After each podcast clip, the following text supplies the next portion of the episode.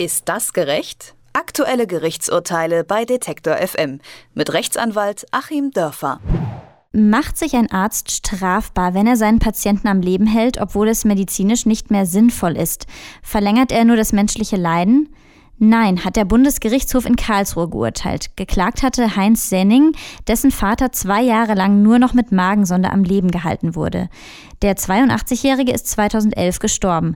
Der Sohn wollte nun Schmerzensgeld für die Leidenszeit und Schadensersatz für die Behandlungskosten. Sein Vorwurf an die Ärzte, sie hätten das Leiden seines Vaters unnötig verlängert.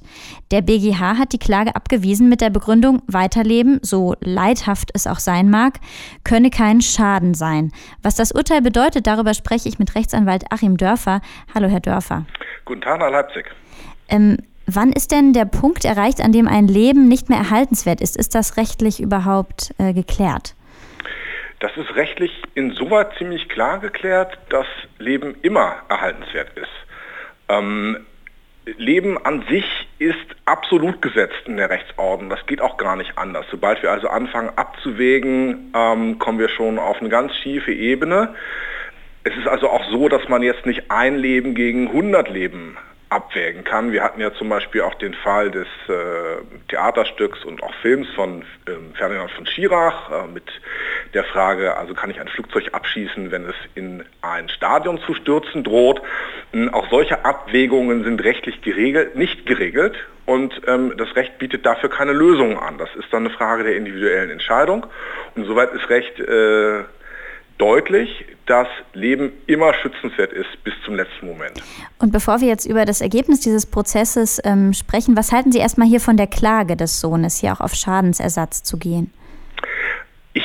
Finde das relativ pietätlos auf der einen Seite und ziemlich weit gegriffen auf der anderen Seite, weil äh, und letztlich auch, obwohl es ja hier hin und her gegangen ist in den verschiedenen Instanzen, von vornherein absehbar nicht unbedingt so erfolgversprechend. Ähm, das Verfahren ist natürlich interessant und bringt uns ein Stück weiter in der Gesamtdiskussion. Wenn man das mal einbettet in ähnliche Thematiken, die wir hier hatten, wir haben ähm, relativ lange in der Rechtsprechung auch schon immer wieder die Frage zu klären gehabt der sogenannten Wrongful Life-Fälle, ähm, wo also eine Schwangerschaftsunterbrechung gescheitert ist und dann ein ähm, Kind mit ähm, ja, Beeinträchtigungen zur Welt gekommen ist.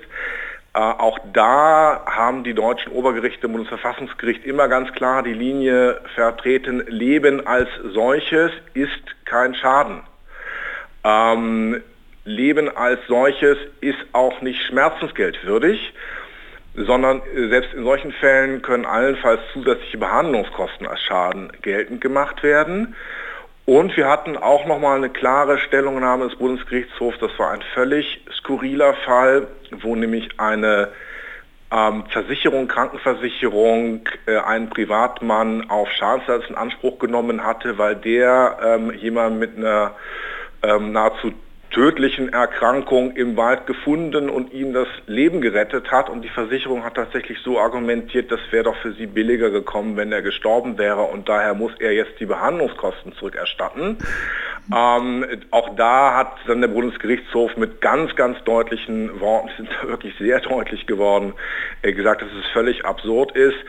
Ähm, also insofern mutig und relativ provokant, dieses Verfahren anzuschieben, aber natürlich im Ergebnis für uns alle ganz aufklärend.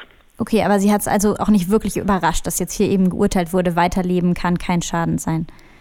Das hat mich überhaupt nicht überrascht. Wenn man das jetzt mal so aus der ähm, Alltagsperspektive nimmt, wir alle haben schon von Patientenverfügungen gehört, ähm, da muss man ja überlegen, der Vater, um den es hier geht, der hatte keine Patientenverfügung. Äh, man muss also überlegen, ja, wozu ist denn eine Patientenverfügung da? Eine Patientenverfügung ist dazu da, um in solchen Fällen eben die bestehende Unklarheit zu beseitigen. Und das bedeutet natürlich dann im Umkehrschluss, ähm, wenn ich keine Patientenverfügung mache, ähm, entweder weil ich es vergesse oder weil ich vielleicht auch gute Gründe dafür habe, ähm, ja, dann ist eben die Situation so und das ist dann die Entscheidung oder unterlassene Entscheidung desjenigen, äh, der ähm, da gerade stirbt und damit müssen dann auch die Angehörigen leben.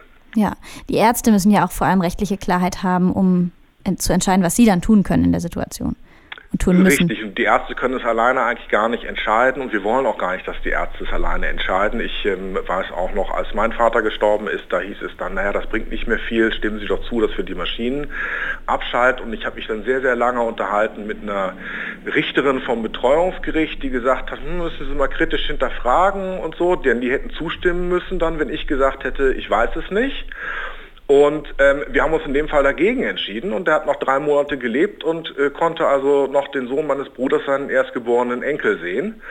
Ähm, also man sollte auch nicht allzu schnell äh, dabei sein zu sagen, wir beenden jetzt dieses Leben, weil ich finde auch genau solche Fälle zeigen, es gibt dann doch die Fälle, wo am Ende noch eine spontane, kurzfristige Verbesserung eintritt und ähm, das wäre ja völlig irre, wenn die Ärzte dann da durchgreifen könnten. Und ähm, wenn es auch nur einer ist von 100, dem dann auch zusätzliche Lebensmonate dann entzogen würden, selbst das wollen wir ja nicht.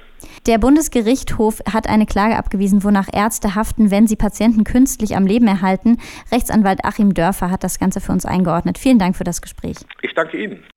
Ist das gerecht? Aktuelle Gerichtsurteile bei Detektor FM mit Rechtsanwalt Achim Dörfer.